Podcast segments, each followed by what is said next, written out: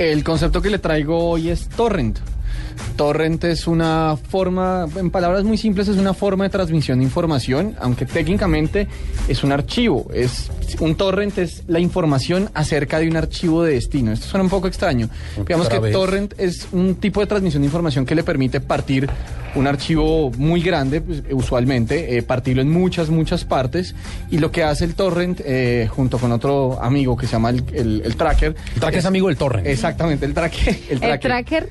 El tracker. el eh, tracker y el torrent se El fueron a tracker y- pasear. exacto. El tracker BFF. volvió. ¿Y quién quedó? Forever and ever. Y lo que hacen estos dos archivos juntos es encontrar todas las piezas del archivo que usted está buscando, las arma y así hace la, tra- la transferencia Pero a su computador. ¿Para mandarlos? Eh, para mandarlos o para subirlos. comunista bilingüe. ¿Son qué?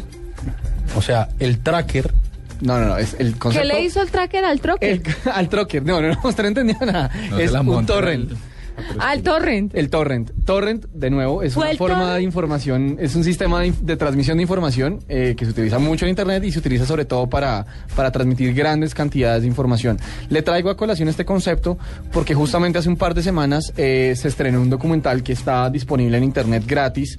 eh, si usted lo quiere descargar o lo quiere ver en Internet, que se llama TPB-AFK. Y esto significa The Pirate Bay Away from the Keyboard. Y es la historia como el detrás de cámaras de todo lo que sucedió con The Pirate Bay, que es un sitio de descarga de información cuyos fundadores fueron eh, enjuiciados y, y encontrados culpables en Suecia de, violar copyright y derechos de autor.